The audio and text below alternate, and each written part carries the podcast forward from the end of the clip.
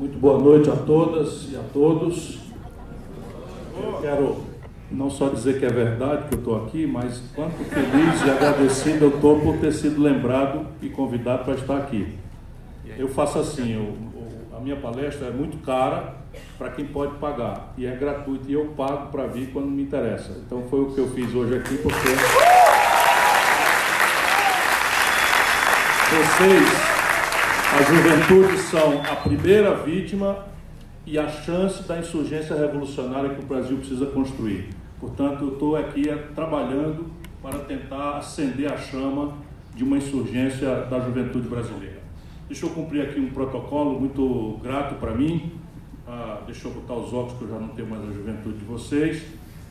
Cumprimentar todas as professoras e professores, na pessoa do magnífico vice-reitor, professor Marcelo Ávila, cumprimentar o nosso futuro prefeito, Gustavo Mascarenhas.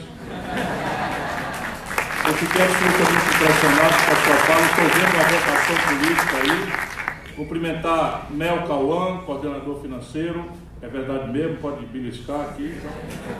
Cumprimentar o professor Flávio Corrêa, coordenador do curso de Ciências Contábeis. Cumprimentar o professor Márcio Sampaio, diretor do Departamento de Ciências Humanas da Universidade Estadual da Bahia André Luiz, diretor conselheiro do Conselho Regional de Contabilidade da Bahia, professora Vivian Nunes, muito obrigado pela generosidade, eu espero não frustrá-la. Meu caro, minha cara Liz Rocha, representando os jovens profissionais contábeis, Érica Helena, representando as mulheres na contabilidade. E se me permite, eu quero cumprimentar o secretário de Saúde de Salvador, um amigo que eu ganhei, grande quadro, Léo Prates, obrigado pela sua companhia. E esteja aqui como professor, falo também aos meus companheiros e companheiras do PDT, agradecendo ao Aldo, que sempre faz a, aqui a, a, a nossa militância modelar.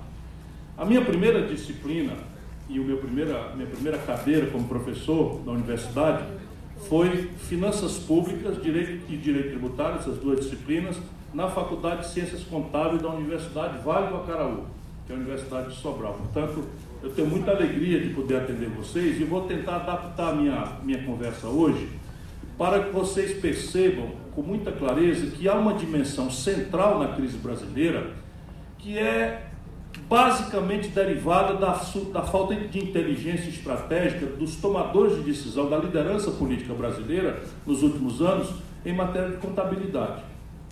Acreditem, quando eu fui pensar um pouco o que eu deveria trazer para vocês aqui, vendo o tema, eu me adverti de que, de fato, o problema brasileiro é de interdição ideológica, e essa interdição ideológica basicamente revoga, colide com um método científico que basicamente compreenderia, ou deveria compreender o Brasil em matéria de fluxos e de estoque. Ora, fluxos e estoque é um assunto absolutamente da ciência contábil. Então, não é que a crise brasileira seja trivial ou simples. Pelo contrário, eu sustento para debater que a crise brasileira, neste momento, que toca para vocês suportar nos ombros o peso dessa crise pesadíssima, é a mais grave crise da história da nação brasileira. Pelo acúmulo de camadas e de complexidade e de uma falta completa entre os tomadores de decisão desta geração que comanda o Brasil, estou falando de uma geração, para que a gente fique fora um pouco das paixões e ódios que estão aqui esquentando demais a política e impedindo um olhar mais reflexivo, mais inteligente. A primeira camada da crise, a gente não está divertido bem disso, vem de fora. É que há uma crise grave, fundamental, do ponto de vista estrito senso da palavra fundamento, da democracia representativa no mundo. Não é brincadeira, se vocês olharem, muito recentemente, a primeira democracia constitucional do mundo a Inglaterra, a Grã-Bretanha, fechou seu parlamento utilizando por um primeiro-ministro estranhíssimo, para ficar numa palavra, é, vamos dizer, diplomática, que é mais ou menos um Bolsonaro, é? inglês, melhor um pouquinho, não é tão imbecil, mas é absolutamente reacionário, fechou o parlamento inglês usando uma, uma lei dos anos 1600 a segunda maior democracia do mundo, que encantou Tocqueville, os americanos, também está no momento em que o Trump é o seu presidente. Para não sair do, do, da linguagem diplomática, no mínimo uma figura estranhíssima. Fascista também, misógino, machista, xenófobo, belicista, é? neocolonialista, imperialista. E assim, vejam a nossa vizinhança. Porque países grandes como o Brasil, a China, a Índia, a velha Rússia, às vezes não percebem o constrangimento que vem de fora e a gente não se percebe de que uma parte do problema nosso é um colapso do conceito de progressismo e de democracia representativa. Nesse momento, estão experimentando em diversos níveis de intensidade uma gravíssima convulsão. O Equador, o Peru, a Venezuela, o Chile, a Argentina, o Uruguai conseguiu escapar de um processo, mas a Bolívia caiu numa espécie de golpe também. E isso é bom que a gente pense, porque nós não estamos definitivamente isolados, nem do mundo, nem do nosso contexto. Prestem atenção nesse aspecto, outro dia a gente conversa mais sobre isso, porque hoje eu gostaria de focar nessa dimensão da crise que tem essa, essa, essa metodologia das ciências contábeis. A segunda camada da crise, para explicar quanto pesada é essa crise, é que o Brasil está vivendo um colapso constitucional. Este é um assunto de ciência política e do direito, mas nenhum brasileiro pode fazer de conta que não estamos experimentando um colapso da ordem constitucional em vigor no Brasil. O que, que aconteceu? Em 1988, boa parte de vocês não tinham nascido, eu já era ex-deputado duas vezes, prefeito de Fortaleza. Não é? Em, eu comecei muito cedo. Em 1988, nós nos celebramos como uma grande social-democracia. Nós desenhamos uma Constituição extraordinariamente generosa, de um lado, no aspecto jurídico, institucional e político, afirmando a democracia, as liberdades, em antagonismo à noite da ditadura e do autoritarismo. Se vocês perceberem, este, esta grande celebração das liberdades, das franquias públicas, está em xeque por, pelo surto autoritário que cerca toda a, a sociedade civil brasileira. Não é por acaso, há um esforço de desmoralização da universidade, dos artistas, dos intelectuais. Há um esforço por quê? Porque o obscurantismo não sobrevive diante da luz da ciência e das artes. O obscurantismo não suporta a cultura. O obscurantismo só viceja na ignorância. E se vocês bem olharem, a premissa dos dirigentes brasileiros é a ignorância. É uma aposta de que o nosso povo é incapaz, ou seria incapaz, de ajuizar suas questões, seus problemas e de tomar parte num processo coletivo. Por isso, de um lado, nós caímos na apologia do culto à personalidade, como se um país de 210 milhões de pessoas precisasse seguir um homem, uma mulher, ou outro homem e se dispensar de refletir, de debater os problemas, a consciência dos valores e qual é a parte que toca para nós na construção do futuro que nós almejamos para superar a nossa grande perplexidade e o medo. Hoje, o maior conselheiro do autoritarismo é o medo. O nosso povo está procurando os tempos. Não é por outra razão, não. O Brasil sempre teve uma devoção ao sagrado. Eu estou na Bahia, estou no dia do Senhor do Bonfim. Mas esse entranhamento do amor ao sagrado com a politicagem fascista ou neofascista é uma novidade para nós brasileiros. E esta novidade só viceja com este casamento do medo com a ignorância. O medo, porque não é brinquedo, nasceu na favela, ou vai ser preso ou vai ser morto o garoto. O trabalhador brasileiro, os números, eu vou daqui a pouco a gente passar para a metodologia das ciências contábeis, os números são absolutamente chocantes. Mas o que eu estou dizendo é que a segunda camada da crise é que a Constituição de 88 desmoralizou-se entre nós. A minha geração celebrou esse pacto constitucional, comemorou com grande efusão e alegria, mas já não nos sentimos animados em defendê-la. E as jovens gerações considera a nossa Constituição ou uma abstração ou uma mentira. Por quê? Porque ela anuncia que todo brasileiro tem direito a um salário mínimo, a um valor equivalente às necessidades de uma família para comer, habitar, se vestir, se transportar, ter saúde, vírgula, e lazer. O Diese calcula o valor desse salário e chega perto de 4 mil reais. Nós estamos com o salário congelado em mil e poucos reais agora. Ela anuncia com grande generosidade, nós temos que defender isso, mas não entrega para o povo, isso é uma grande mentira, que todo brasileiro tem direito à saúde pública de qualidade, em qualquer nível de complexidade, sem nenhuma condicionalidade, pela generosidade do Sistema Único de Saúde. Vocês sabem qual é a opinião que o povo brasileiro tem sobre a saúde pública. Por mais esforço que se faça, e nós temos que defender o SUS, porque só quem viveu nos Estados Unidos, como eu, a, a, por uma tarefa acadêmica, sabe o que é não existir um sistema público de saúde. É ruim, mas acreditem, é completamente diferente do, do americano ser atropelado no meio da rua, com a perna, com a fratura exposta, você chega querendo chamar o SAMU, e ele diz, não, não chame não. Mas como não chama não? O cara com a fratura exposta ali, não, não chame não, porque custa 2 mil dólares, eu não tenho para pagar. E no Brasil, mal e porcamente, o anúncio oponível, inclusive com força judicial, de um sistema de saúde público, está aí, mas não entrega. E eu não vou comentar muito mais do que isso. Em cima dessa frustração e da falta de defesa, há uma usurpação do poder constituinte avançando na direção oposta ao pacto constitucional que permanece em vigor entre nós brasileiros. Porque a letra da Constituição deve ser uma expressão daquilo que entre os da sociedade, entre os comunitários, nós julgamos como aquilo que deve ser o regramento maior do país. Então veja, quando a gente consulta o povo e pergunta, a saúde é um problema individual, da família, das empresas ou do governo? 89% da população diz que é do governo. Quando a gente pergunta da responsabilidade pela educação, é da família, é do indivíduo, é das empresas ou é do poder público? 80 e tantos por cento da população brasileira afirmam que é o poder público. Quando a gente pergunta ao povo brasileiro e o desenvolvimento, a geração de emprego, a proteção da massa dos salários, as franquias inerentes ao direito do trabalho, isso é tarefa do individualismo, das famílias, das pessoas, das empresas, ou deve ser tarefa pública? 80 e tantos por cento do povo brasileiro afirmam que a tarefa é pública. Se especializarmos e perguntarmos ao povo brasileiro quem é o responsável pelo desenvolvimento do país.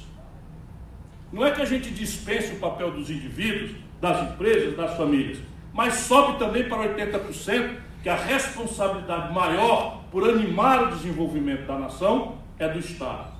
E o que está sendo providenciado em Brasília, tudo coerentemente vai na direção oposta. Ou seja, essa é a segunda camada da crise. O país está sem Constituição, e um poder usurpador assentado no interesse estrangeiro e na especulação financeira do Baranato Nacional Brasileiro atentam contra a sorte constitucional ou pacto constitucional do país para inaugurar entre nós uma regra que vai na direção oposta àquilo que nós deveríamos ser, naquilo que é central.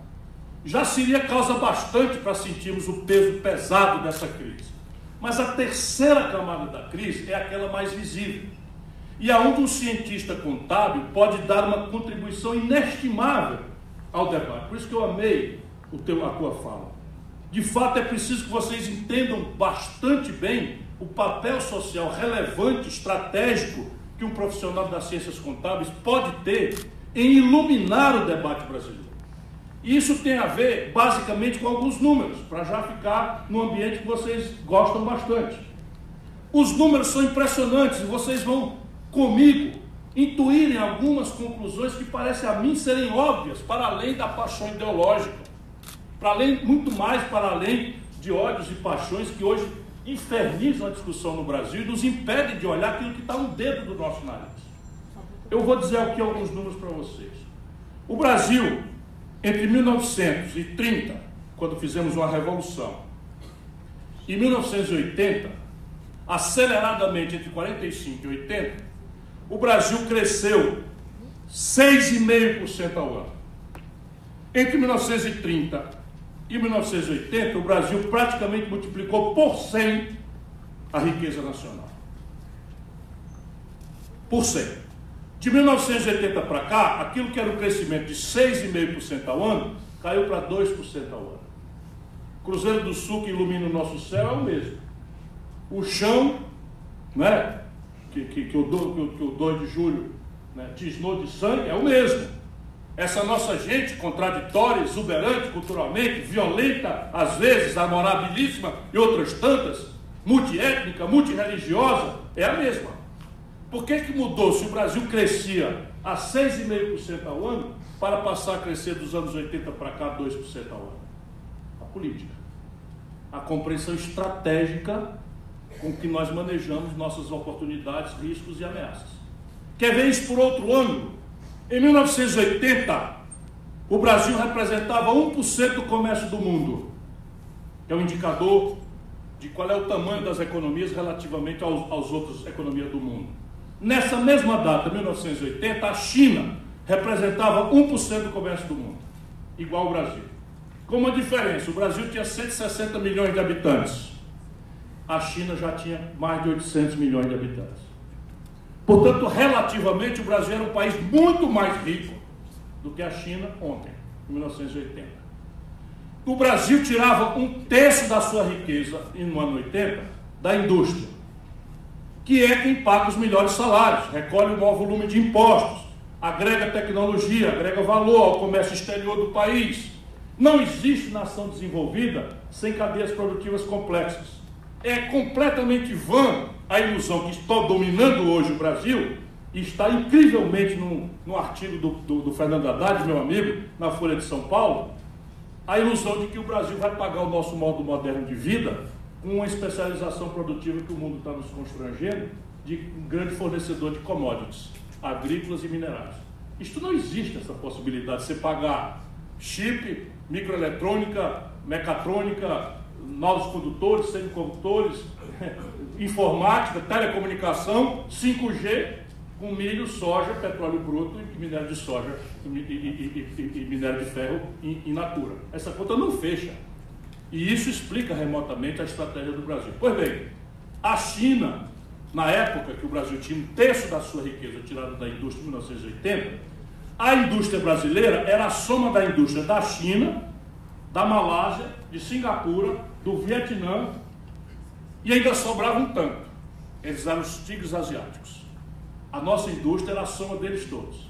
Pois bem, 80. Não estou falando do século XIX, não. Falando 80 agora. Né? Eu nasci em 57. Então eu já era taludinho, já estava me preparando para ser deputado em 82 a primeira vez. Era esse o Brasil que eu vi. Pois bem, hoje a China tem 16 vezes a produção brasileira sozinho. A China representa 12% do comércio do mundo, o Brasil continua representando 1%. E aquilo que era um terço da riqueza do Brasil, tirado da indústria, caiu para 11%. Era 33%, caiu para 11%, e vai do jeito que vai, vai cair de, de 9% ano que vem. Nos últimos 2015, 2018, portanto ainda antes do Bolsonaro, o Brasil fechou 23.500 indústrias. 23.500 indústrias foram fechadas no nosso país. O que, que aconteceu? O que está acontecendo? Porque repare, 80 era ditadura, 85 o populismo do Sarney, 89 é, o autoritarismo pretensamente moderno do Collor. Na sequência, o iluminismo pedante do Fernando Henrique, é a minha opinião, ninguém precisa concordar. Na sequência, a generosa promessa de um grande líder sindical popular brasileiro, Lula. Na sequência, quer dizer, antes disso, Itamar Franco, nacionalista, não é? Old fashion, dos anos 50, não é? trabalhista, tal. Veja, e essa coisa aconteceu com todos. Portanto, não está na política estrito senso, está no modelo na compreensão estratégica de como é que se tange desenvolvimento no nosso país. E isso dá a dimensão da crise que a gente mais de perto experimenta e que é um assunto de ciências contábeis. Por que, que o Brasil não cresce? Eu tenho para mim que o Brasil não cresce porque os quatro motores que movimentam o crescimento econômico estão colapsados por problemas de estoque e de fluxo os quatro motores que ativam a, a economia estão colapsados E o debate político por essa, essa mistura de ignorância, com interdição ideológica, ódios, paixões, moralismo, de goela. Não é? Porque o discurso moral, agora apropriado por uma direita que atavicamente é pilantra e corrupta. O Bolsonaro é o homem da mamata, do carguinho e da roubalheira. Não se preocupe que eu não estou caluniando ninguém. Não estou caluniando ninguém. Eu conheço o Bolsonaro, ninguém é obrigado a conhecê-lo como eu. Fui colega dele, no mesmo corredor, assim, era o gabinete dele ali e eu aqui. Todo mundo sabia que o Bolsonaro tinha seis funcionários fantasmas que assinavam os recibos sem trabalhar e ele pegava o dinheiro e botava no bolso. O Queiroz, que vocês vão ouvir muito falar ainda, não foi cria do Flávio Bolsonaro. Queiroz trabalhava com, com, com o Bolsonaro quando o Flávio Bolsonaro estava nos coelhos. A filha do Queiroz era uma das seis funcionárias fantasmas. Era personal trainer no Rio de Janeiro, com 100% do horário ocupado, com treinando pessoas. Isso tudo, mas isso não é disso que eu vou falar. Estou falando só que o moralismo, misturado com interdição ideológica, culto à personalidade, apostando na ignorância do povo, não vai nos permitir ver aquilo que eu tento ajudar vocês a compreender que é um assunto de vós vocês, de ciências contábeis. Primeiro motor da ativação econômica. Este primeiro motor é responsável por 60% da atividade econômica brasileira quando ela cresce. Quando a riqueza brasileira cresce, 60% da razão de crescer é dado pelo consumo das famílias. Ninguém precisa ser economista brilhante para entender essa obviedade. Porque se as famílias consomem, o comércio vende mais. O comércio, para vender mais, contrata mais pessoas e encomenda mais da indústria. A indústria, com encomendas crescentes, contrata mais pessoas e encomenda mais da matéria-prima. Então é uma obviedade. E o consumo das famílias é produto de três condições, três pré-condições. A primeira, emprego. A segunda, renda. A terceira, crédito. Fora disso, não tem consumo das famílias. Como é que vão as coisas nessa área? O emprego no Brasil, a partir inclusive da aberração da reforma trabalhista. O emprego no Brasil, formal, está sumindo. Anotem os números. Desemprego aberto no Brasil, 13 milhões de pessoas em números redondos informalidade, nesta uberização da economia, a qual os cínicos da elite brasileira estão chamando de empreendedorismo. Empreendedorismo, que é o cidadão agarrado numa motocicleta ou numa, ou numa bicicleta de madrugada, correndo feito um doido para ser atropelado e morto, para ganhar cinco reais na entrega do, do iFood. Pois bem, sabe quantos brasileiros estão nessa? E o número é recorde histórico. 38 milhões e 800 mil pessoas. Pega 12 milhões, 13 milhões de abertamente desempregados e agrega 38,8 milhões de pessoas. E me responde como vai o emprego e a renda do povo. Eu digo para vocês: 50% do povo brasileiro, hoje, e isso está em declínio, está obrigado a viver com 413 reais por mês. Metade da nação brasileira está obrigado a viver com 413 reais. Daqui a pouco, na farra que vocês vão ter juízo, vai ser mais ou menos a conta média de cada 10 juntos, supondo que a cachaça vai rolar. Eu também sei como é que as coisas funcionam. Eu fui o organizador do primeiro Ened. Vocês estão no 33 o tempo passa. Então repare. Então o motor renda está colapsado. Motor emprego colapsado. Motor crédito. 65,3% das famílias brasileiras estão endividadas. E este número está crescente. Entre esse endividamento, 5 milhões de jovens que caíram no conto do fiéis estão inadimplentes com 11 bilhões de reais e não têm a menor chance de pagar, estão somados aos 63 milhões de brasileiros que estão com o nome sujo no SPC. Recorde histórico e piorando. Então, o primeiro motor da economia, consumo das famílias, pela renda, pelo crédito e, pela, e, pela, e pela, pelo emprego, não vão acontecer. Segundo motor, o investimento empresarial. Aqui também dois problemas, que são muito simples de serem entendidos. A grande pergunta fica depois que eu fizer o diagnóstico. Mas hoje, o segundo motor, que é o investimento empresarial, está colapsado por duas razões. Razão número um, só em ordem de apresentação.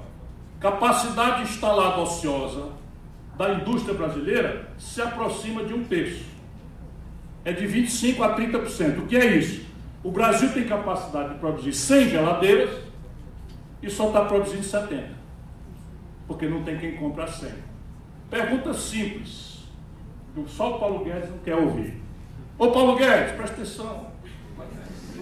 Se eu tenho capacidade de produzir 100 geladeiras, só estou dando conta de produzir 70 porque não tem quem vender, alguém vai investir para fazer outra fábrica de geladeira?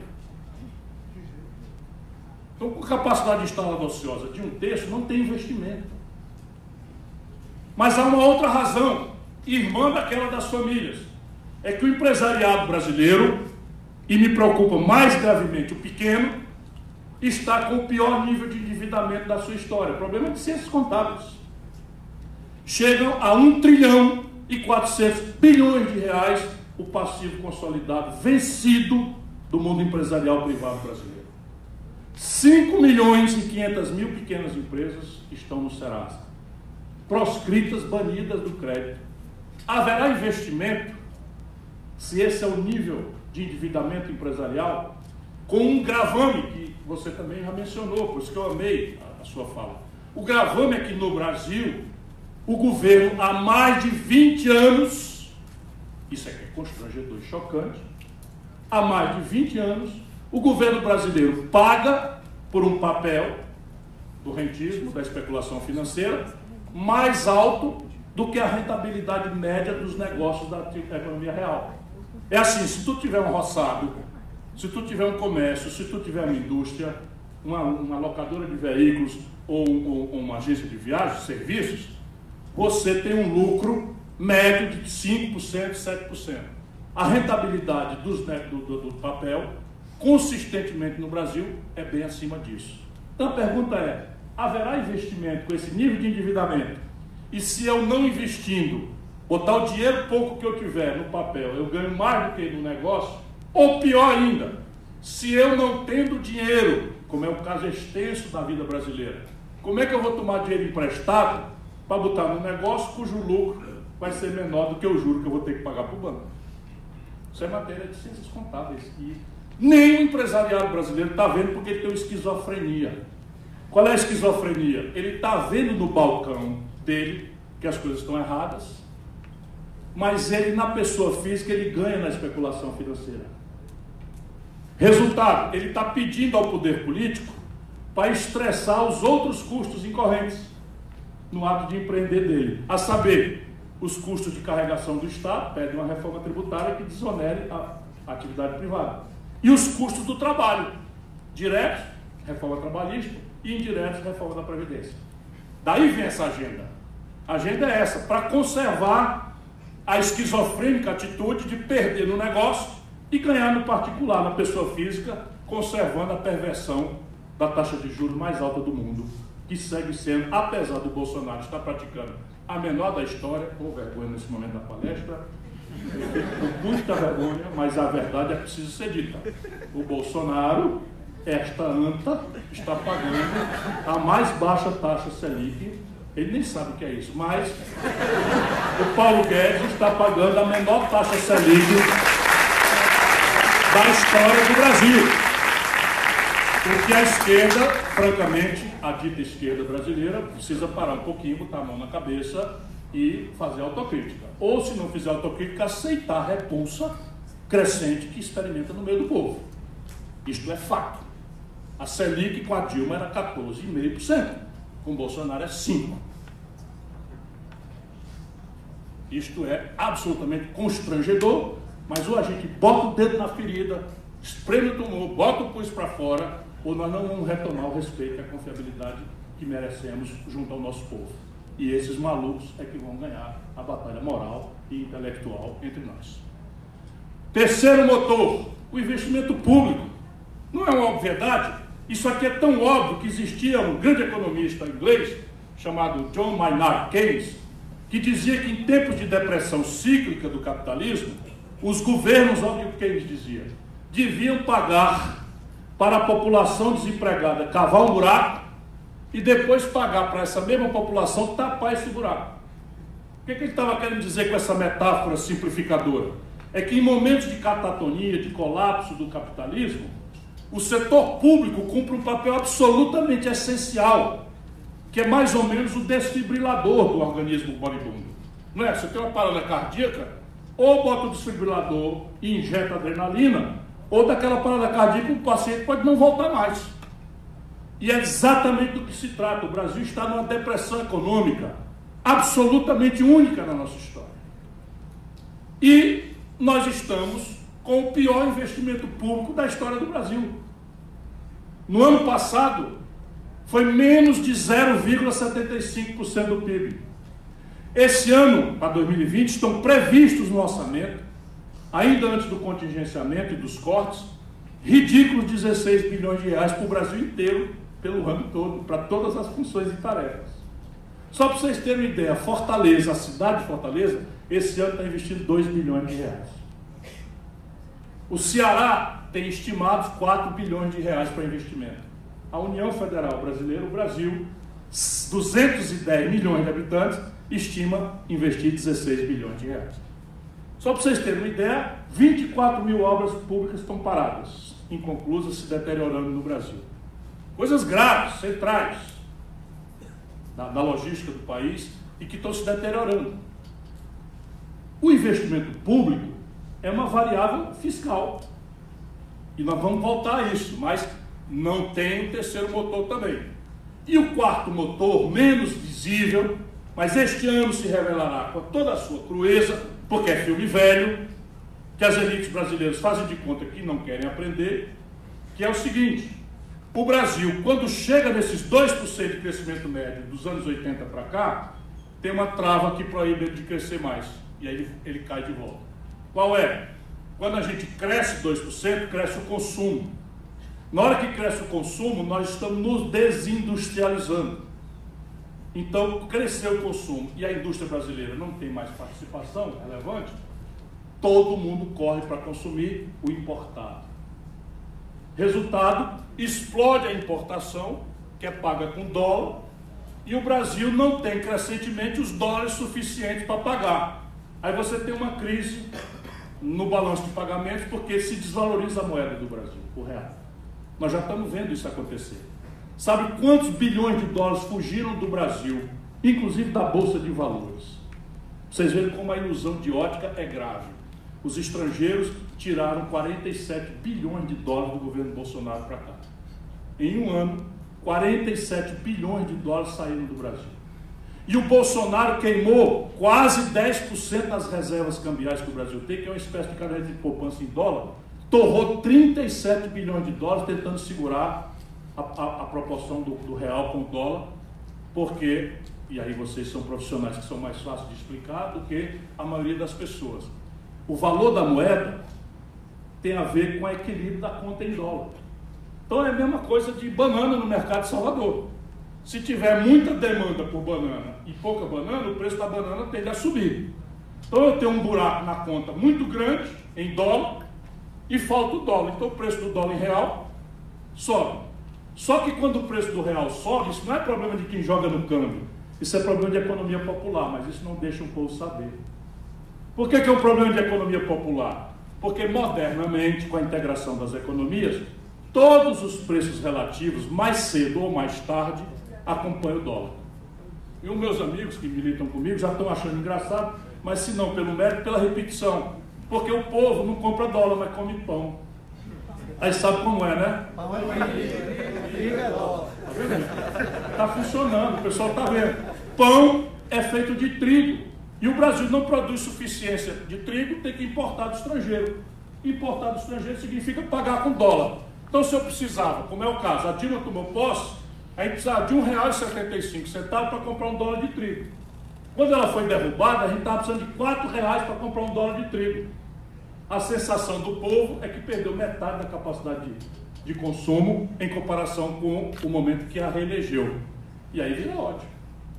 Isso explica o que, que aconteceu no Brasil. Vocês verem a centralidade disso. E agora, então, a pergunta é, ou são duas as perguntas. Primeiro, alguém aqui acha que esse nível de problema, de complexidade e de variáveis, as quatro variáveis de crescimento econômico estranguladas, tem solução pelo mercado? Que o, o avulso aí do dia a dia, cada empresário fazendo o que quer e dá na cabeça, que é o individualismo, do neoliberalismo, que o mercado é que resolve isso, passa na cabeça de alguém raciocínio, não estou falando de interdição ideológica. Questão é, para esses quatro graves motores colapsados, o mercado tem condição de resolver? Ou, mais generosamente, é justo que a gente exija do mercado que ele resolva isso? Nenhuma chance. Zero chance. E aqui está a grande questão ideológica, que é onde a tragédia acontece. Como o debate não é científico, o debate não é inteligente, o debate é completamente picareta, do ponto intelectual, fica essa coisa que nós vamos fazer a agenda do bom moço internacional, vamos aviltar o custo do trabalho, vamos desonerar a folha de pagamento dos encargos previdenciários e o Brasil será reconhecido como um bom moço internacional, com a bênção do Donald Trump, nós vamos ser objeto de uma enxurrada de investimento. Não é essa o discurso oficial? Pronto, aqui a radiografia feita. Vai acontecer isso? Precisa se alguém ser consultor da Bloomberg? Isso não vai acontecer. Sabe por que, que não vai acontecer? Porque nunca aconteceu na história da humanidade. Nunca aconteceu na história da humanidade nenhum país, nenhumzinho sequer para dizer, não, pelo menos esse aqui é uma exceção. Não tem exceção. Nenhum país cresceu, sustentou seu desenvolvimento com base no dia dos outros. E tem um hoje que sustenta. Hoje, modernamente, sustenta. Os americanos. Eles não têm poupança, mas eles têm um negócio chamado dólar, que é basicamente um papel pintado de verde, no qual, por enquanto, o mundo aposta e confia. Por enquanto. Então a China tem 5 trilhões de dólares de reserva em dólar. O Brasil tem 360 bilhões de dólares em papel americano. A Alemanha tem 200 bilhões de dólares em papel americano. O japonês tem 300 bilhões de dólares em papel americano. Se o Brasil vai comprar uma picanha do Uruguai, nós trabalhamos em real, Uruguai em peso, mas a gente transaciona com dólar. Essa mamata vai acabar. E aí volta a regra: nenhum país do mundo sustenta desenvolvimento. Não vai acabar ainda. E eles estão fazendo o quê? Guerra. Por que, que eles fazem guerra? Para sustentar o complexo industrial interno deles e para sustentar o dólar como reserva de valor do mundo. Essa é a razão das guerras eternas. O tempo todo fazendo guerra, porque enquanto não tiver paz econômica, a China não vai transformar o yuan numa reserva de valor, embora já esteja começando a transacionar entre ela e a Rússia, estão experimentando transacionar em moeda em yuan, em rublo, etc. Mas antes que uma guerra internacional, uma terceira guerra mundial aconteça, os americanos ainda vão viver dessa mamata única, intransplantável, que é deter o padrão de troca internacional. Então a primeira resposta da pergunta é não, o individualismo, o mercado, o laissez-faire não tem capacidade, nem é justo, nem tem experiência antecedente no mundo que ele possa resolver o problema. Isso aqui é inteligência, não é ideologia. É assim, eu estou falando, não há nenhum país do mundo que tenha experimentado isso. Alguém pode agora me interromper e dizer assim, não é verdade, professor. Como é que tu disse para o professor? Professor, isso é um absurdo e tal. Pode dizer para mim, não tem problema. Só aqui, Singapura, tal, qualquer um. Paulo Guedes, manda alguém numa palestra minha, Paulo.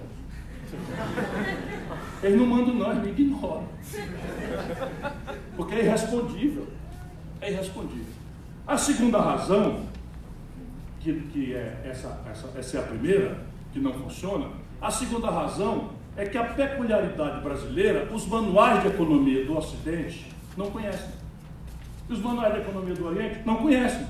Então, Paulo Guedes, um aluno medíocre de Chicago, leu mal e porcamente e parou de ler nos anos 80, e vem com aquilo, casca e tudo, para implantar um modelo que já está vencido entre nós. Só que se eu chego numa palestra em Oxford e eu digo que a taxa de juros no Brasil, para descontar um duplicata em Salvador, é de 42% ao ano, o cara pensa que é problema de tradução. Pardon me? 42% ao ano. Sabe quanto é na Inglaterra? Há 10 anos? 1,2% ao ano. Quem é que entende isso? Que nós concentramos, sob mão da governança de esquerda auto-referida, nós concentramos em apenas cinco bancos 85% de todas as transações financeiras do país. E esses cinco bancos jantam em São Paulo e combinam. Não tem competição, eles combinam. Sabe quanto é a receita de tarifa dos bancos brasileiros, que ninguém nem sabe? 45 bilhões de reais. A economia real brasileira toda em decadência e os bancos fizeram 120 bilhões de reais de lucro líquido no ano de 2019. Comércio quebrado, indústria quebrada, serviço quebrado, agricultura perdendo renda. De onde é que vem esse dinheiro? A gente é contador. Né? De onde é que vem o dinheiro? Partida dobrada, meu irmão. Chegou a colar, cadê o passivo? Né? Tem um ativo, né? Partida dobrada é, é muito antigo, né? Ainda é assim como você, né? E aí chegou 120 bilhões de lucro líquido. De onde é que saiu isso? Eu não precisava fazer a palestra, o líder de vocês já fez. Todo do dinheiro do povo brasileiro. Porque no Brasil, professor, o único lugar do mundo, o que o banco não aplicar, o saldo de caixa dele no fim da tarde, o governo remunera. Com zero risco e overnight. Ele tem o dinheiro de volta de manhã cedo. Se ele tiver aí uma oportunidade, uma pichincha, ele não entra. E isto aqui, o mercado, é o oposto. Qual é a presunção do mercado? Qual é a grande magia liberal? É que nós convertemos a humanidade de cidadania em consumidores. Então a felicidade não é mais um elemento subjetivo, não é mais na compaixão, não é mais no amor, na contemplação do belo, nem mesmo na veneração do sagrado, da paixão romântica, que era onde se buscava felicidade. Agora é quanto de uma expectativa de consumo dramaticamente excitada por uma comunicação globalizada, e é a única coisa que está globalizada, eu dou conta de praticar com a renda apertada que eu tenho. Ou seja, eu quero, para ser feliz, ter acesso ao bom, bonito e barato, sem qualquer outra ordem de consideração. Resultado prático, eu sou infeliz, essa é a infelicidade contemporânea da humanidade, especialmente dos jovens, e ao tentar, eu estou matando o planeta. Porque esse padrão de consumo vai matar o planeta Terra, porque o símbolo dele é a propriedade individual de um carro com, com, consumindo combustível fóssil. Nos Estados Unidos já tem dois carros para cada três habitantes. Se a China continuar imitando esse modelo, eles têm 1 bilhão e 300 milhões de habitantes. Dois carros para cada três habitantes, morreu a Terra.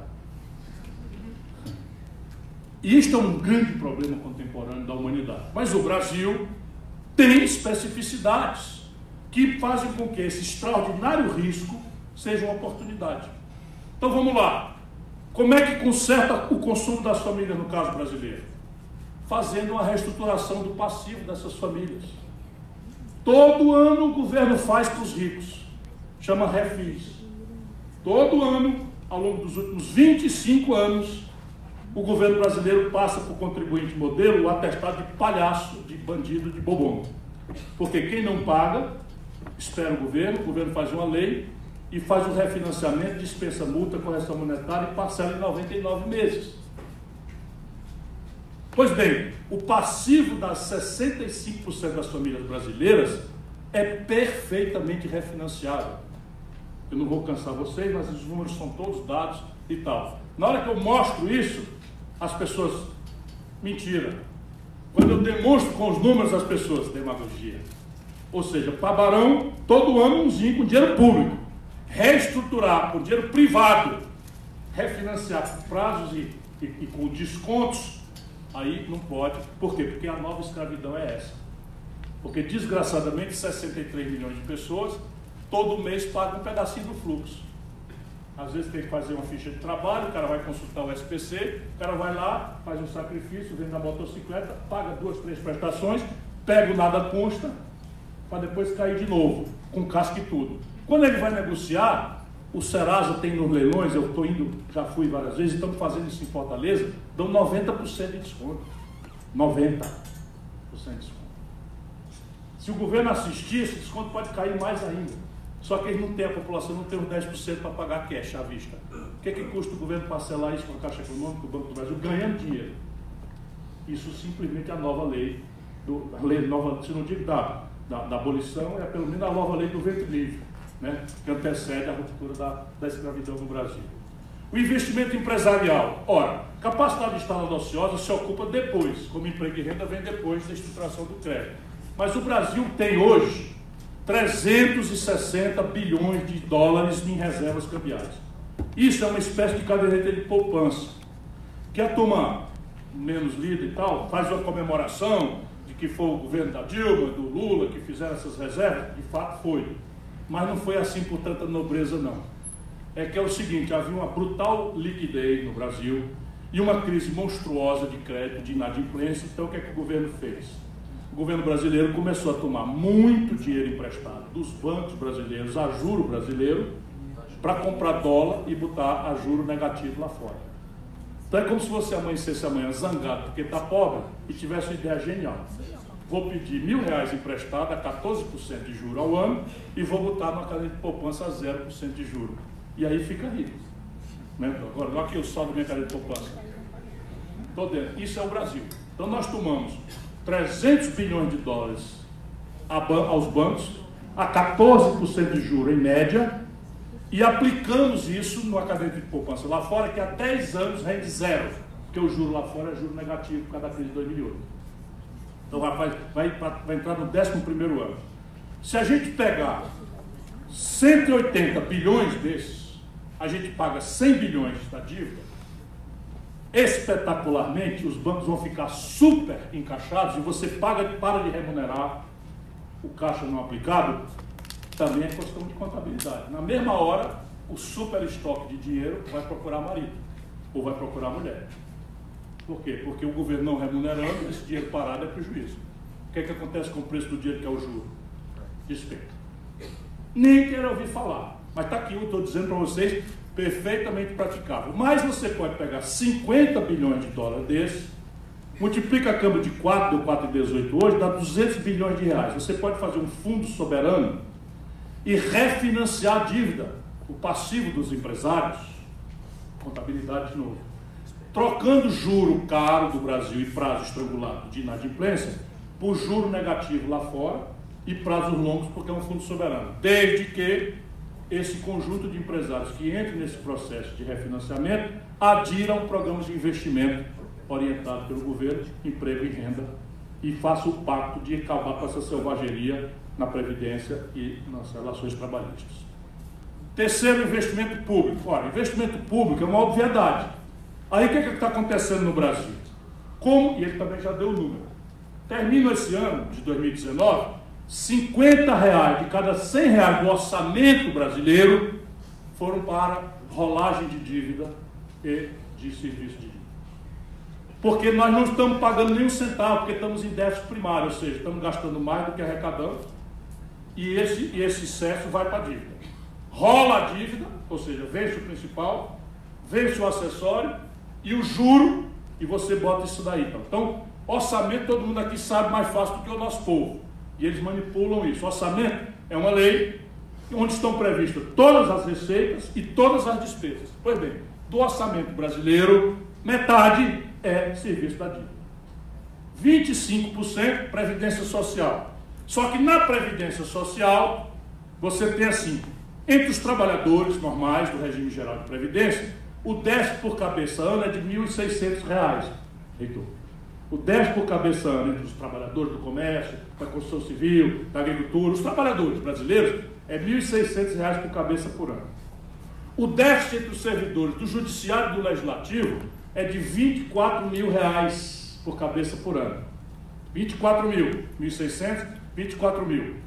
Entre os militares, com todo respeito, mas é um número, o déficit por cabeça ano é de 126 mil reais que é que faz o Jair? Messias de vocês. O Jair senta 80% do custo da famigerada reforma da Previdência em cima dos trabalhadores que são R$ 1.600 por cabeça de déficit. E aumentem até 75% o salário dos generais, dos oficiais superiores. Ou seja, na reforma, ele distorceu mais gravemente os privilégios que há no Brasil. Estou falando para vocês, a reforma da Previdência, do jeito que foi feita, deu aos generais 75% de aumento. Não deu nem para os cabos e soldados, e praças, e, e sargentos, quebrando até um princípio de hierarquia que é base da organização militar, desmoralizando na tradição das Forças Armadas Brasileiras, porque esse governo tem 114 oficiais generais ocupando cargos superiores na administração. Esta é a ditadura militar. O, o Bolsonaro tem muito mais general no governo do que o general Gás, o general Figueiredo e o general Médici juntos. Para a gente não alimentar a ilusão de que existe algum estamento no Brasil que tem a verdade, a, o monopólio da decência e, e a tutela e tal. Tudo esses aí, todos entreguistas, porque estão entregando o Brasil aos americanos de graça. O negócio da Embraer não pode ser chamado de negócio, é negociata. Entregaram a Embraer para a Boeing que está falindo, para fechar. Entregaram a base de Alcântara. Entregaram cota de importação de trigo. Entregaram visto sem, unilateralmente. Qualquer pessoa de Salvador tem que ir no, no consulado, passar não sei quanto tempo, responder 50 perguntas para ver se pode ser visitado em Irlanda ou não. Os americanos podem vir. Quebrando o princípio da diplomacia internacional, que é a reciprocidade. E o Brasil não é um país que esteja desorganizando a Europa, que não pede visto ao Brasil. Por que, que os americanos querem ser mais do que a Europa?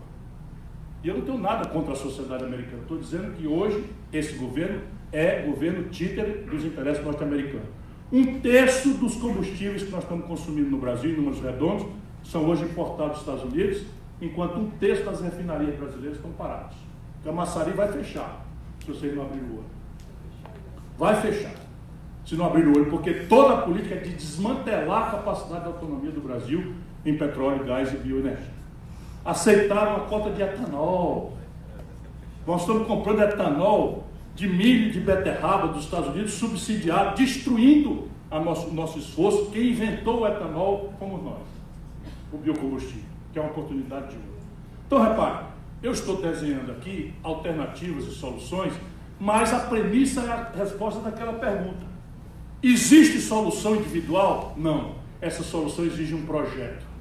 Existe condição do mercado individualmente, espontaneamente resolver? Não. Isso exige uma coordenação estratégica de um governo empoderado e lúcido, iluminado pelas ciências contábeis, porque trata-se de um problema de equilíbrio patrimonial, do ponto de vista das, dos grandes passivos, e de fluxo. E aí no fluxo tem condição? Vou dar para vocês aqui alguns exemplos que eu já estou descansando. Mas eu, eu, eu, eu, não faço disso aqui um, um discurso agradável, eu faço o esforço de repartir com os meus compatriotas a solução do Brasil. O Brasil é um. O nosso déficit público em bases correntes foi de 130 bilhões de reais se a gente não aceitar a mentira do Bolsonaro, que é contabilizar receitas once and for all como se fosse receita corrente. Deixa eu ver o que eu estou querendo dizer. Bolsonaro pegou 70 bilhões do BNDES, isso é que é pedalada fiscal, de capital que o Estado brasileiro botou no BNDES, descapitalizou o BNDES e botou na conta pública. Fazendo essa conta, e não tem dois BNDES, três BNDES para o ano que vem, para outro ano, para outro ano. É uma vez e acabou. Então, na, na falsação de barra, na marreta, eles terminam o ano com 80 bilhões de reais de déficit. Em bases correntes, o déficit brasileiro é pelo menos 130 bilhões de reais. Então, essa é a nossa tarefa: 130 bilhões de reais por ano. Então, veja bem: o Brasil é um de dois países do mundo que não cobra tributo sobre lucros e dividendos empresariais. Só o Brasil e a pequena Estônia, no leste da, da, da, da Europa. Se o Brasil cobrasse o que eu já cobrei quando ministro da Fazenda do Itamar, portanto, não é comunismo, não é uma expropriação, é uma coisa normal que o mundo inteiro faz. Na crise de 2008, os americanos aumentaram esse tributo. Se nós cobrarmos só o que eu já cobrei quando ministro, e o Fernando Henrique revogou, e os anos do petismo mantiveram revogado. lucros e dividendos empresariais. O Brasil arrecada por ano 70 bi. Quanto era o buraco? 130. Vocês são contadores, né? 130 menos 70? Pela, pela, pela, pela matemática moderna, professor? Né? Eu preciso achar o resto do dinheiro. Eu achei 70 e 130, então falta 70. É isso? 60. 60. O Brasil dispensou de cobrar impostos devidos, que a classe média morre na fonte, salário do professor reitor, vem lá 27,5% e não tem nem direito de contratar um contador para fazer um planejamento tributário. É morre ele na fonte. E o povo trabalhador nem sabe. Mas quando faz uma ligação de um pré-pago, um diarista, dentro do ônibus aqui em Salvador, fazer, patrão, estou chegando atrasado porque teve uma confusão no terminal, 40% do custo dessa ligação é imposto. Indireto, que é o mais perverso dos tributos, foi bem. No Brasil, por uma série de políticas de clientelismo, sem contrapartida, sem coisa nenhuma, esse ano de crise, o Brasil dispensou 300 bilhões de reais de tributos devidos. Eu não estou falando de sonegação, não, é outra pancada. Estou falando do governo dispensou de cobrar. E eu dou um exemplo prático para vocês. Sabe essa localiza? Eles me odeiam. Eu gosto de dar o nome para as pessoas saberem que não é poesia. Pois bem, sabe essa localiza? Essa localiza é o seguinte: é dono dela um picareta chamado Salim Matar. Esse Salim Matar é o secretário de privatização do, do, do Bolsonaro. Esse homem anda pelo mundo afora a esculhambar o Brasil, para aviltar nosso patrimônio. E eu vi o Paulo Guedes dizendo na Câmara de Comércio Brasil Estados Unidos que o Salim Matar estava autorizado a vender até o Palácio do Planalto. Era uma, uma brincadeira, mas de muito mau gosto. Mas está aí, botando para vender. Eletrobras, Petrobras, refinaria, já estão vendendo o, o filé da Caixa Econômica, vão quebrar o Banco do Brasil para vender, estão querendo fazer uma fusão com o Banco of America, a, negociação, a negociata já está em andamento, pois esse é o Salim Matar. Pois bem, esse privatista, que o Estado não presta, que é corrupto e não sei o que e tal, tem a localiza. Ninguém sabe por que nem quando, infelizmente foi no governo de esquerda, o Salim Matar conseguiu comprar carro sem imposto. Manda. Então o Salim Matar vai numa, numa, numa, numa fábrica, de veículos, vamos pegar Ford aqui na Bahia, vai lá e compra um carro, não é com esporte, que é feito aqui. Vamos lá, eu conheci um carro que custava 44, ele tira por 32, porque ele tira os impostos. Pega esse carro e aluga para um, uma pessoa Uber. Tudo subempregado dele. Ele entrega os carros dele para o cara rodar como Uber. Seis meses depois, ele deprecia esse carro que comprou por 32, para 25, 27, e bota para vender por 39. Porque o carro novo custa 44.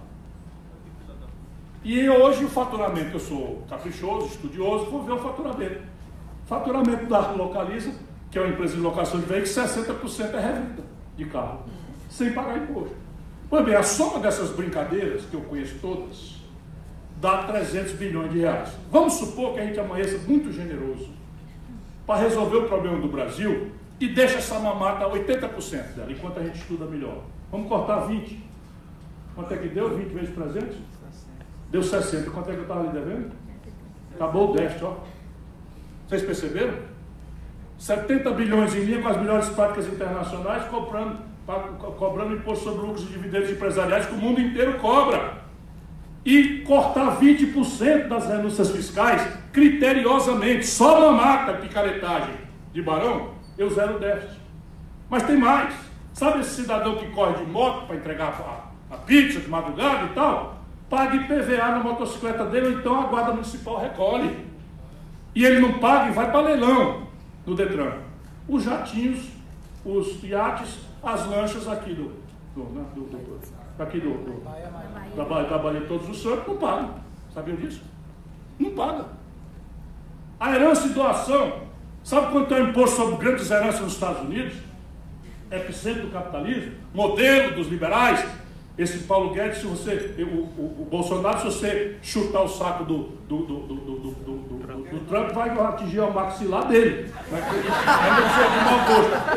Pois bem, os americanos são maravilhosos. Então, sabe quanto é o imposto lá, o Bolsonaro? 40%. Sabe quanto é que cobra no Brasil? Dos grandes? 4%. O Ceará cobra 8%. Faz 29 anos que nós não sabemos o que é déficit. No meu estado, faz 29 anos que a gente não sabe o que é desequilíbrio fiscal. Lá a gente cobra 8, não cobra mais por quê? Porque o teto da Constituição do Brasil, você não pode. Mas com o teto de 8, o Brasil cobra 4. Sabe quanto é que dá de arrecadação para isso? Mais 18 bi. Sabe quanto foi o corte das universidades? 8 bi. Duas vezes o corte e mais uma toga. Então vejam bem, o Brasil tem solução.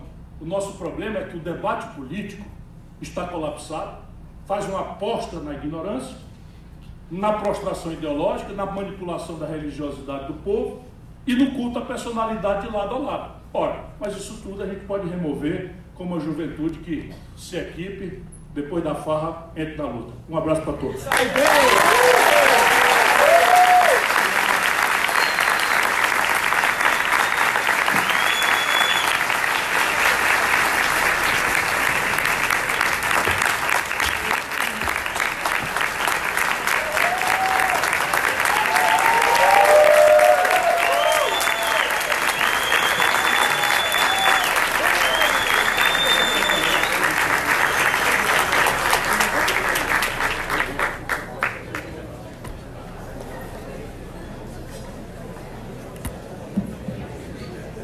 Noite, gente. É, bom, depois dessa brilhante palestra de Ciro, eu não sei se a galera da organização recolheu algumas perguntas aí.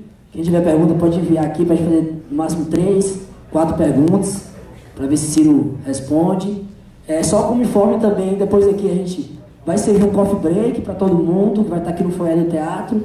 E depois também tem atividade cultural. Procure a galera da organização para comprar o ingresso, para saber sobre. Então vamos, vamos desfazer a mesa e aí eu vou ficar aqui com o Silvio Gomes na mesa para poder recolher as, as perguntas. Muito obrigado a todos os professores, a Mel, Liz, todos os companheiros. Tem mais alguma pergunta aí?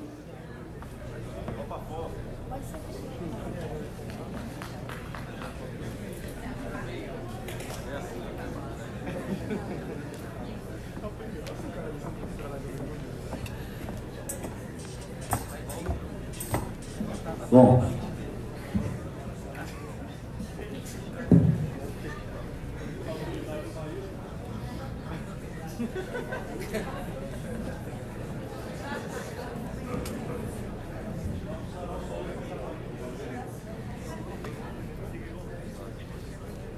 Tem, temos aqui três perguntas.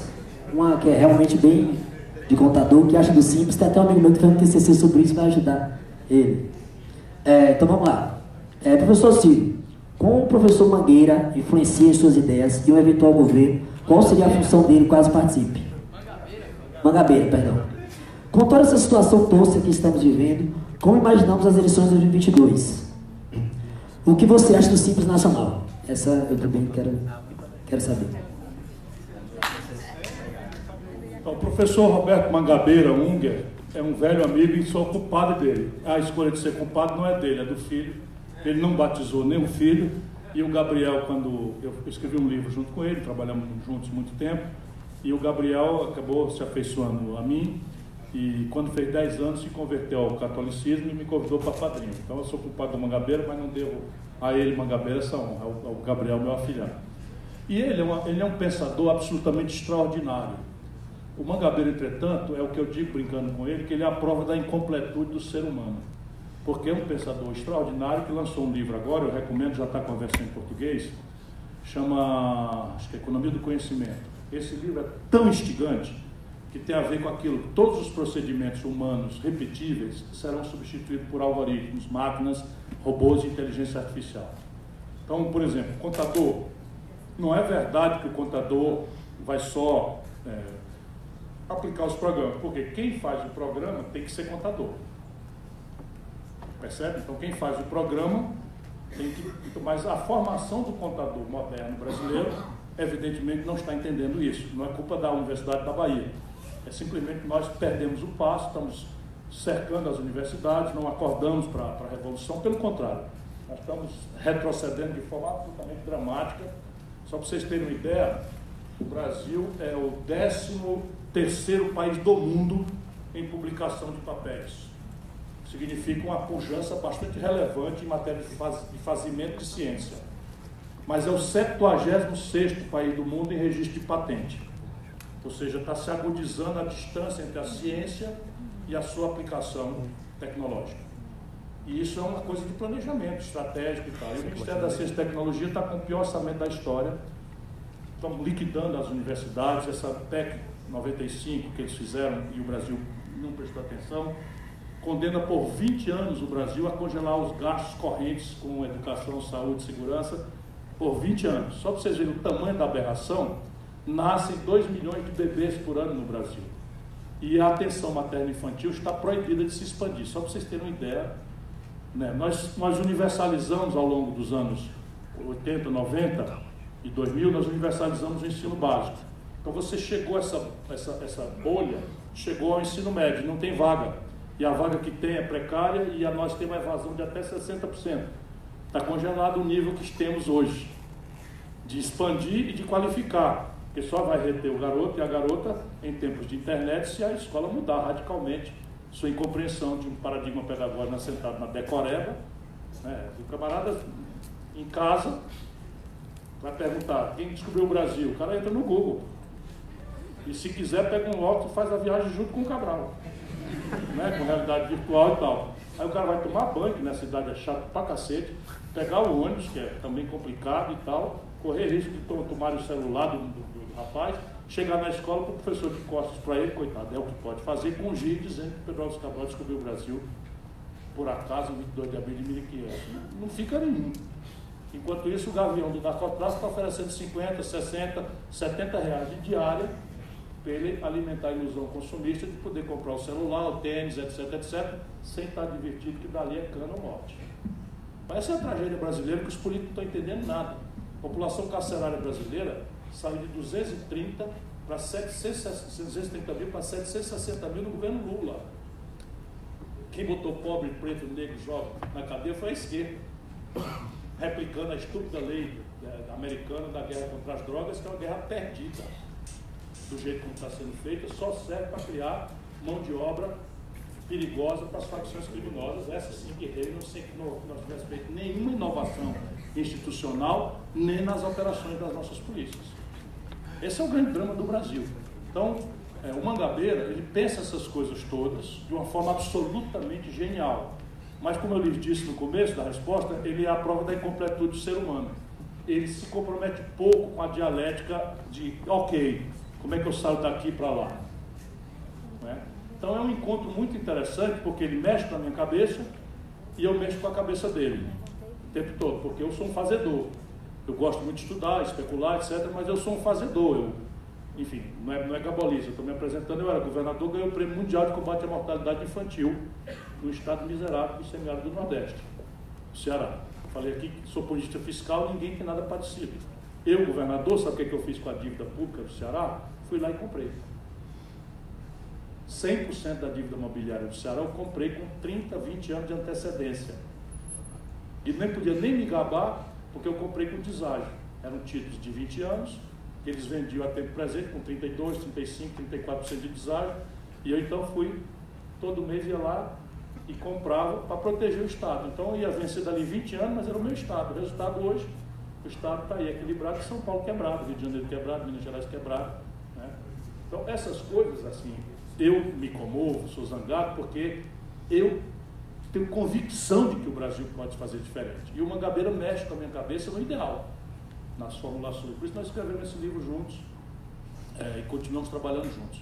Certamente eu o convidaria para o meu governo, não sei bem qual lugar, mas, mas ele, ele, ele é um cara que, bem orientado na parte prática, ele é um cara extraordinário. É. Bom, é, tem aqui a pergunta sobre qual é a situação tosca, como é, estamos vivendo, como imagina as eleições de 2022? Eu acho que a gente não devia especular sobre as eleições de 2022, porque isso faz muito mal, já está fazendo muito mal ao Brasil. Então, se vocês repararem, toda a grande demanda do Brasil por um debate, o principal partido de esquerda, o PT, esteve absolutamente colapsado com uma agenda Lula livre. Eu compreendo com a minha alma. Nunca comemorei a tragédia da prisão do Lula, a decadência do Lula não é uma pessoa que eu conheço pela televisão. É um velho amigo de mais de 30 anos. É, em 1989, o Lula era uma mirabolância, eu era prefeito de Fortaleza e votei nele no segundo turno. É, embora já tenha me aborrecido muitas vezes. O PT ficou contra, contra o Canqueiro Neves no colégio eleitoral. Pelo gosto deles, o Maluf tinha ganho a eleição ser o quanto pior melhor. E tudo bem, vira página. Depois o PT ficou contra a Constituinte, agora tiver a Gleisa. Ah, a Constituição, o Bolsonaro está rasgando. O PT não assinou a Constituição. É porque o Bolsonaro não sabe de nada. É a turma deles. E, porra, vocês não assinaram a Constituição, vocês sabem que é uma Constituição burguesa, que não presta para nada, e então agora estão reclamando que eu estou mudando a Constituição. O PT ficou contra o Itamar e ficou contra o Real. Eu corri o risco de ser ministro, renunciei ao governo do Ceará onde eu era o governador mais popular do Brasil, para assumir a batata quente do Plano Real no auge de uma crise. Então, assim, aí é moleza o cara ficar só na boa, esculhambando e tal, e vai na boa, vai na boa, e, traz todo o pensamento progressista pelo beijo do lado deles. De repente, para explicar o inexplicável. Porque se a gente pode debater processo viciado que o Lula sofreu, eu não tenho a menor dúvida, sou bacharel em Direito, professor de Direito, advogado, processo do Lula foi viciado. Moro é um politiqueiro, ambicioso, sem escrúpulo, está tudo certo. Agora, daí a dizer que não houve uma, um, um, aparelhamento do Estado brasileiro e que a corrupção virou orgânica no PT, é mentira. Porque virou. Virou. Eu avisei do, do, do, do Eduardo Cunha, avisei do Eunício Oliveira, avisei do Sérgio Machado, cansei de avisar né, de, de várias coisas. Então eu sei muito de perto que para eles o Estado virou uma propriedade. E como Lula virou um Deus, pode fazer o que quiser e bem entender. E isso está matando o Brasil. Está matando o Brasil. Porque se o debate do campo da direita é o desmonte do Estado brasileiro nessa velocidade, nessa complexidade, do nosso lado é a defesa do indefensável, ou da simplificação grosseira, que a gente faz um movimento contra a reforma da Previdência, a faixa na frente Lula livre. A gente faz um debate contra a reforma trabalhista, faixa na frente Lula livre. Resultado prático que a sociedade brasileira foi cooptada, a sociedade civil brasileira, nós estamos levando a maior pancada e ninguém quebra uma vidraça. Porque toda e qualquer oposição parece comprometimento com o petismo que a população abomina hoje. Não digo nós no Nordeste, que até temos uma visão diferente, mas eu que viajo, viajo ao Brasil, vocês não têm ideia o que é o lulopetismo na cabeça do, do cabo do Centro-Oeste, do Sul, do, do Sudeste brasileiro, o Bolsonaro, desse, nesse momento, ainda pode andar pelado na rua, bater na mãe, ainda vai dizer o seguinte: se fizer tratar mal, Lula volta. E funciona. Presta atenção de hoje em diante, não concordem comigo, presta atenção se não é uma espécie de simbiose, de parasitismo reverso. O Lula escolhe ele e ele escolhe o Lula. Desse jeito, as eleições de 2022, o resultado já é conhecido. Porque Bolsonaro pode ficar no caminho, mas o bolsonarismo saiu do armário. Esse movimento neopentecostal fundamentalista, esse saiu para sempre. É uma novidade. Aí qual é a, a minha, minha posição em relação a isso? Eu acho que a gente tem que ajudar o povo a entender que o Estado é laico e todas as vezes que você deu centralidade à religião como ato político partidário, virou genocídio, virou morte, virou perseguição, a Inquisição da Igreja Católica não foi um pecadilho, foram 350 anos, três séculos e meio, em que mulheres, jovens, crianças, cientistas, professores foram queimados porque diziam que a Terra não era o centro do universo. As mulheres porque queriam trabalhar, as mulheres porque queriam estudar, foram levadas para a fogueira, aqui no Recife, aqui houve. Então, se a gente não ajudar o povo a entender isso, não, o que, é que o Lula está anunciando? Vai criar o movimento neopentecostal do PT. Eu estou fora. Nunca mais. E olha aqui, eles não respeitam nada nem ninguém, mas eu ajudo o Lula desde 89. Sem faltar nenhuma vez. E eu era o herói. Agora virei um bandido preferencial. Tudo por ambição de poder, por falta de projeto, por falta de compreensão estratégica. Isto não pode chegar a 2022. Nós temos até lá um longo penoso, difícil caminho, porque até 2022, se a gente não reparar, alguém já falou isso aqui, acho que foi você, o Brasil poderá já ser uma ex-nação. Por exemplo, se a gente entrega o petróleo, fechou uma porta. Se a gente entrega a flor, o único setor de alta tecnologia onde o Brasil é superavitário é o setor aeroespacial, puxado pela Embraer, nós entregamos. Então entrega a Petrobras, entrega a Embraer, você vai fechando portas. Aí daqui a pouco você, para fazer isso, você vai sofrer o um embargo americano. E o embargo americano, com um país que se industrializou, significa simplesmente desabastecimento em química fina, remédio, meio de diagnóstico médico. Então, se ele não sabe, eu sei o que, é que significa isso. Eu tenho experiência. E quem olhar o que é está acontecendo na Síria, no, na Líbia, no Líbano, na Arábia Saudita, o Irã agora, mais recentemente e tal, é exatamente esse jogo. Exatamente esse jogo. O Brasil não precisava sofrer isso, porque nós temos a coisa, estou entregando. Sabe quando é que os americanos vão sair do Brasil se nós deixarmos eles entrarem em Alcântara? Nunca mais. Estava lá em Guantánamo, em Cuba. Mas não é só lá não, eles têm uma, uma, base aérea não autorizada, uma base militar não autorizada na Arábia Saudita. Sabe quem treinou Osama Bin Laden? Que era filho de um arco milionário saudita, para enfrentar os soviéticos no Afeganistão? A CIA não acredita em mim não, porque parece que eles fazem a cultura da, da, da paranoia. Vão, vão para a internet. Quem treinou Osama Bin Laden para fazer guerrilha contra os soviéticos durante a Guerra Fria no Afeganistão foi a CIA americana. E aí o Osama Bin Laden virou de lado por quê? Porque na guerra do Kuwait, os americanos pediram autorização para estacionar uma base provisória na Arábia Saudita e nunca mais saíram. Nunca mais saíram. Hein? Saddam Hussein foi treinado por eles. As armas químicas que eles denunciaram, eles forneceram na guerra contra o Irã. E esse é um problema grave para o Brasil. E nós não precisamos fazer isso. Nós temos uma relação. Hein? Sem dúvida. Agora, por exemplo, esse general Soleimani foi o maior combatente do Estado Islâmico. O herói da luta contra o Estado Islâmico foi ele. Aí inventa esse negócio e mata o cara. Então, é isso que estão trazendo para o Brasil. Então, ou a gente entende que o jogo é esse, ou não haverá país. Ou o país que haverá, que sempre haverá, será um país que vai sofrer o diabo para se, se reconstruir. Petróleo, especialmente petróleo. Se nós deixarmos o petróleo sem entregue, é muito difícil a gente conseguir de volta. É uma pergunta. Como reverter as reformas do governo Bolsonaro? Parte delas não é difícil. Parte delas não é difícil. Eu não estou muito preocupado, por exemplo, com a necessidade de você fazer uma reforma previdenciária que conserta as besteiras do Bolsonaro. Isso daí não é o nosso maior desafio, dá para fazer. O problema é o seguinte, deixa eu tentar explicar para vocês. Se você tem um país em crescimento econômico, distribuir renda é menos sangrento. Porque se você está com a renda em crescimento, você pode apropriar o plus de renda para fazer o esforço de distribuição de renda. Se o país está estagnado, você distribuir renda quase sempre foi sangrento na história da humanidade. Porque trata-se de tirar de quem tem para distribuir a quem não tem. Com um problema de cidadania. É que quem não tem no Brasil tende, por isso que eu dou muita importância a conversar e sou chato com os estudantes. A turma diz, ah, tem que subir a favela. Eu adoro a favela, eu venho do sertão do Ceará, nunca perdi a eleição no meu estado. Conheço Ceará com uma palma da minha mão, favelas de Fortaleza, não tem uma delas que eu não tenha trabalhado ninguém fez mais crédito que eu, enfim, está tudo certo. Só que o problema do Brasil é criar uma corrente de opinião. E, e a favela não vai entender. Por quê? Porque o pensamento progressista não pode aceitar a simplificação grosseira da, da demagogia. Eu não posso chegar dizer o seguinte, ó, deixa que eu chuto, Bolsonaro é um merda, eu sou o novo herói, deixa que eu chuto.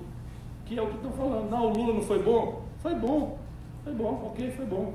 Agora compara o Brasil com antes e compara o Brasil com o período do lulopetismo. Foi medíocre. Acabei de dizer para vocês, não concordem comigo, vão consultar se é verdade ou não, esse assunto de ciências contábeis. Eu estou dizendo, vou repetir, que o Brasil cresceu entre 1945 e 1980, 6,5% ao ano. Eu estou dizendo a vocês que o Brasil entre 1980 e hoje cresce a 2%, 2 de inflação. Isso é fato. Se eu cresço a população a 1%, a renda por cabeça praticamente está estagnada. E aí o que, é que aconteceu com o Lula? Aconteceu com o Lula o seguinte: houve um surto de câmbio, que eu já expliquei para vocês. Então, se o Lula tivesse tomando posse hoje, a, o câmbio a taxa de câmbio seria a valor presente, a valor constante, seria algo aproximado a R$ reais. A taxa de câmbio está 4,18. Então, quando o Fernando Henrique quebrou o Brasil, a taxa de câmbio foi para o equivalente hoje, descontado a inflação a tempo presente, seria algo ao redor de R$ reais. Oito anos depois do Lula, e eu já disse para vocês que o câmbio é um preço relativo que mexe com todos os preços. Então eu precisava de R$ reais para comprar um dólar de remédio. R$ reais para comprar um dólar de passagem de ônibus, porque é diesel que é dólar. Eu precisava de R$ reais para comprar um pão, um dólar de pão, etc. Com a Dilma, o Lula entregou a 1,75, a valor constante. Portanto, o povo, por este argumento, dobrou, não, quadruplicou a capacidade de consumo no período do Lula. Essa é a primeira política, o câmbio. Em contrapartida, quando você tem um câmbio muito valorizado, você destrói a capacidade de competir da sua produção local. Porque fica mais barato o cidadão sair de, de, de São Paulo para Miami do que vir para Salvador. Com câmbio barato. Então fica mais barato, a classe média adora. Sai mais barato você sair de São Paulo para Miami, ainda compra um bocado de bugiganga, chega aqui ainda verde e tal, paga a passagem, do que vir para Salvador. E aí o país destrói sua base produtiva, expandindo o consumo. Aí a gente já entendeu a diferença. Aí sim, a outra política foi o salário mínimo. Então, quando o Lula tomou posse, a grande discussão de 2002, eu fui candidato nessa eleição de 2002, o salário mínimo brasileiro equivalia poder de compra a 76 dólares. E eu prometia, e fui chamado de mentiroso pelo Serra, que ia levar o salário mínimo a 100 dólares, a poder de compra. Com o Lula, o salário mínimo foi para 320 dólares.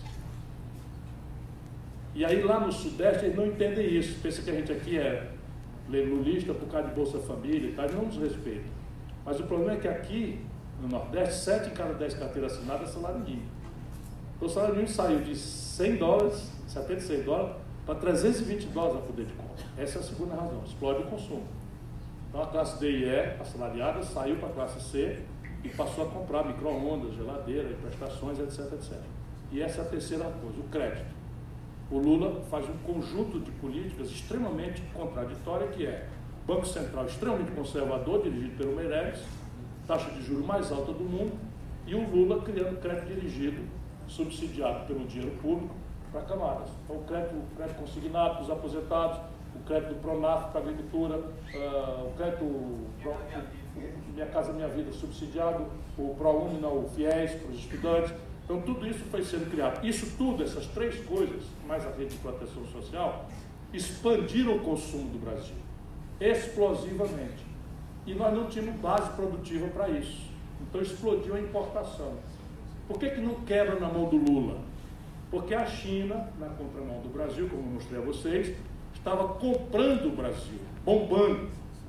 Os números são impressionantes. Quando o Lula entregou o governo para Dilma, a, o Brasil estava vendendo uma tonelada de minério de ferro por 190 dólares.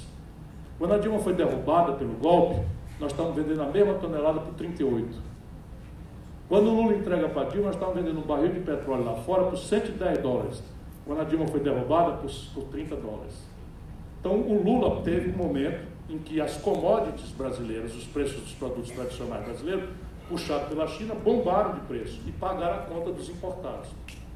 Com a crise de 2008, a China começa a declinar e os preços despencaram. E a Dilma não entendeu nada, porque era um poste que o Lula nomeou para continuar mandando.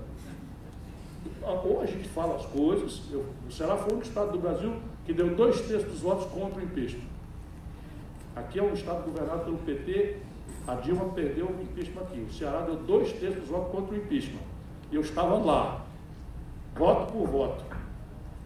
Voto por voto pedi demissão do meu super emprego na CSN para ser agredido no meio da rua, brigando, eu, meu irmão, não sei o que, para impedir o golpe, eu sabia do que, que ia dar. Agora, dizer que foi um governo desastrado, não dá para não dizer. O governo, no primeiro de quatro anos, não conseguiu juntar um terço dos deputados, francamente. De uma Câmara à venda, né? Como demonstrado, a Câmara à venda, a pessoa não tem habilidade, nem capacidade, nem, nem liderança para juntar um terço dos deputados. No Ceará, nós juntamos dois terços contra o impeachment. Dois terços, não foi metade, não. Dois terços votaram contra. Sabe qual é o respeito que eu tenho deles? Nenhum. Porque passei a contar essa história porque não é possível. Agora é o Brasil. É a nossa sorte no Brasil. Então, ou o Brasil entra numa dinâmica de produção e sai dessa ilusão cíclica do consumismo que não se sustenta, que foi o que derrubou o Fernando Henrique. Fernando Henrique, quando tomou posse, era real um por um. Quando ele entregou para o Lula, era oito reais por um.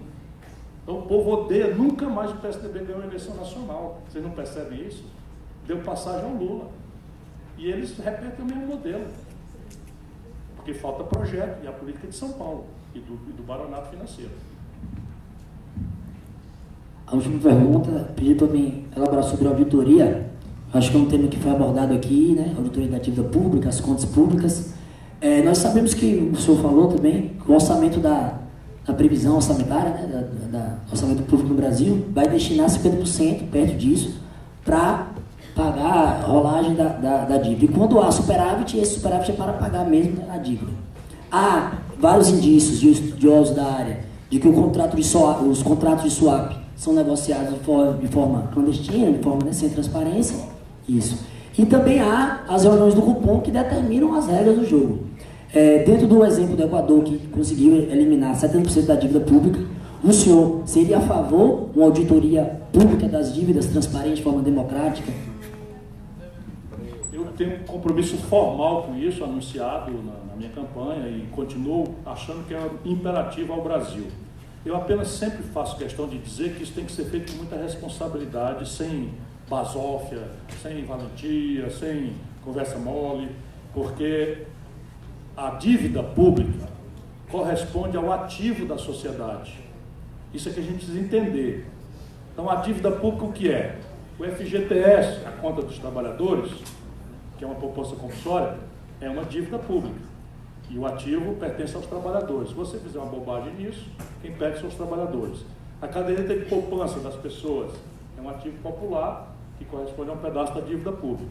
Aí depois você vai ter lá especulação, tal banqueiro, ó, tudo bem. Agora, a grande pergunta que eu faço é de duas naturezas. Primeiro, não sei se vocês sabem, e a Maria Lúcia Fatorelli, que é minha amiga, não diz, porque parece assim é um ato de heroísmo e tal, mas está dito na Constituição que é, o Brasil tem que fazer auditoria. Sabia? Está escrito na Constituição brasileira. A outra coisa é mais trivial. Qual de vocês, daqui a pouco, indo para o bar, juiz, hein? Qual de vocês, terminando a conta, não pede a conta para dar uma olhada? Eu digo isso não, dos banqueiros que ficam, ah, não sei o quê. Só um minutinho. Você vai num restaurante, você pede, você pede a conta, você não olha não a conta. Então assim, então o Brasil tem uma rolagem de algo ao redor de 580 bilhões de reais por ano de uma dívida bruta de 5 trilhões e 700 bilhões e os caras não querem que a gente olhe a conta. Que é auditoria. Auditoria o que, que é? Não é calote, não, é olhar a conta. E aí, meu irmão, não quero que olhe porque tem muita fraude. Eu, vou, eu fui prefeito de Fortaleza. Eu aprendi que existia muita fraude na prática. Então vocês imaginam que o Banco do Brasil vai passar, vai enganar a prefeitura de Fortaleza? Né? Você vive com certas crenças, que você vai acordar de manhã, sua escova de dente está no armário do banheiro.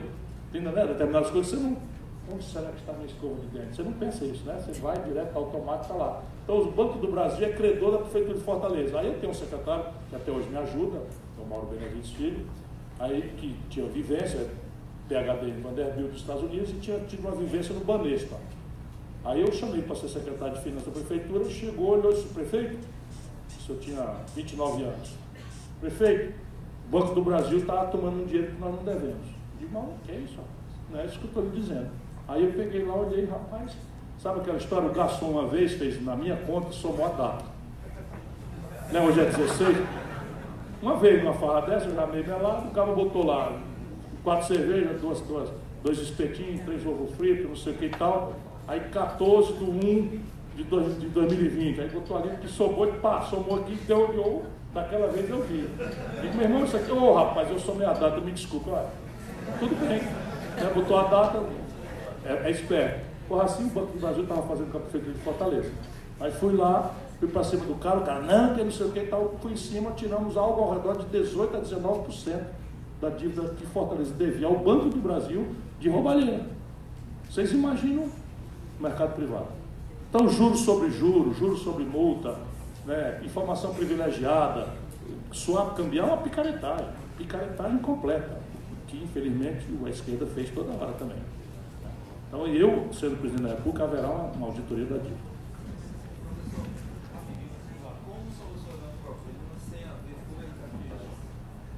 Então a ideia básica é aquilo que eu falei aqui antes. Então a ideia é o seguinte, o anúncio é de que não haverá mudança em nada, em nenhum fluxo, em nenhum estoque, e nós convidaremos a FEBABAN a participar da auditoria. Agora, se fizerem, outros mecanismos terão que ser tomados. Porque eles podem fazer. Agora a hora, de novo, é generosa, porque lá fora você está com 14 trilhões de dólares hospedados em juros negativos oportunidade de ouro que nós estamos jogando fora. Bom.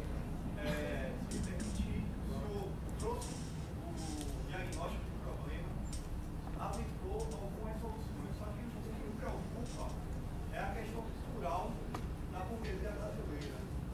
É possível fazer todas essas mudanças que você propõe com a burguesia misógina, escravocrata e racista? É, eu me pergunto isso toda hora e eu lhe respondo sim e não, ou para não dizer não sei. né? Mas deixa eu, deixa eu dizer no concreto o que é que eu penso. Eu acho que se a gente fizer uma providência macroscópica que o Bolsonaro está fazendo, isso é que me choca, que é você reduzir a taxa de juros na economia real a uma rentabilidade inferior à média da rentabilidade dos negócios. Você quebra uma lógica. Essa lógica não será quebrada porque tem toda uma intoxicação e tal, é preciso cindi-la. Então, onde é que eu vejo, por exemplo, modernidade? Onde a esquerda não consegue ver? No agronegócio exportador. Esse agronegócio exportador não é mais aquilo que a gente vê que a turma do Bolsonaro, que a turma da motosserra, de matar índio, não sei o que e tal. O agronegócio exportador está ligado já na Bolsa de Chicago, sabe que se o Brasil for, for mal afamado em matéria de trabalho escravo, populações tradicionais, meio ambiente, não vai mais vender, vai perder, vai perder o certificado de sustentabilidade, não vai mais vender, e eles não empregam gente. Não empregam ninguém, é tudo automatizado, robotizado e, e etc. Agora, e tem uma turma aí. Depois, o que, é que eu estou pensando muito concretamente em fazer? É mais ou menos revisitar, sem a ilusão nacional desenvolvimentista, mas revisitar a estratégia do Getúlio. O Getúlio fez o que fez sem ter uma burguesia nacional. Não tinha essa burguesia nacional. A burguesia que nós tínhamos era rural, escravocrata, né, oligárquica, vinha da República Velha, o diabo, e tanto que foi a guerra. Né, 32 é uma insurgência contra o sopro de modernidade da Revolução de 30. E o Getúlio faz o quê? Cria um aparato estatal e cria uma, uma burguesia nacional através de um conjunto de ferramentas públicas, que não precisam ser mais as mesmas. No meu caso, por exemplo, o que, é que eu imagino? Complexo industrial do petróleo, gás e bioenergia. Aqui você tem uma vantagem comparativa de potencial global que é do Brasil. E eu às vezes acho que tem um cérebro desmontando isso. Porque você vai ver, depois o complexo industrial da defesa, que é o único setor que eu já falei de alta tecnologia onde o Brasil era superavitário com a entrega da Embraer, passaremos a ser deficitários. Aí estão entregando. Depois o complexo industrial do agronegócio. Metade dos insumos da, da agricultura brasileira são importados. Agora mesmo a Petrobras está fechando uma fábrica de fertilizante no Paraná. Fechando, por isso simplesmente botando mil pessoas para fora. Quando a gente devia fazer o oposto, verticalizar, nacionalizar, porque não tem problema tecnológico, os insumos são nacionais, que é potássio, fosfato, enfim, uma série de coisas que o Brasil tem, né, e potencial de escala numa política industrial de comércio exterior, né, em que o BRICS também tem um papel estratégico. O Bolsonaro, atendendo ao Trump, está tirando o Brasil da OMC, onde nós temos um Estado de Nação em Desenvolvimento que permite essas ferramentas, para botar o Brasil na OCDE, onde nós perdemos o que a China nunca quis. A China não aceitou e o Brasil nunca quis. Tudo está acontecendo na nossa barba e não se quebra uma vitrine nesse país. Por isso que eu aceito o convite para mim, porque vocês estão vendo quanto chato eu sou. É para criar uma corrente de opinião, senão eu deprimo. Sabe, se eu ficar em casa vendo o que está acontecendo e não contar para as pessoas, e aí o problema de, de ideia, de exemplo e, e, e de militância. E você tem ainda o complexo industrial da saúde. O que, que eu imagino fazer esse complexo? É uma dinâmica muito interessante que embrionariamente a gente tem feito lá no Ceará. Então a ideia qual é? Você tem a ferramenta da compra governamental, em que o governo federal, ano passado, comprou do estrangeiro 17 bilhões de dólares. Multiplica por 4. 7 vezes 4, 28, vão 2, 4 vezes 1, 4, 2, 6. 68 bilhões de reais gerando emprego na Europa e na China de coisas cuja patente está vencida em 80% dos casos. Aí você pega a Universidade Estadual da Bahia, pega uma, uma escola qualquer aqui, equipa, faz um instituto de engenharia reversa, copia, cama de hospital, prótese, não sei o que e tal, venture capital, incubadora de empresa e jovens empreendedores, de preferência originariamente pobres, que cresceram, qualificados por, por estudar, vão receber a compra governamental, a capacitação gerencial e disseminar essas novas práticas subindo o morro. Eu acho que isso é perfeitamente possível. E isso cria uma nova burguesia no Brasil. Bom, é, professor, mandaram aqui também que para o senhor ganhar juventude é importante tomar uma cerveja na cultural com a gente. Bom, encerro por aqui, então fica findada a abertura do 33 Encontro Nacional de Estudantes de Ciências Contábeis. Vamos para o cultural, vamos tomar essa cerveja. E amanhã tem atividade acadêmica dia todo, sábado também, domingo. E agradecer mais uma vez ao professor Ciro Gomes pela palestra brilhante, pela exposição. Muito obrigado.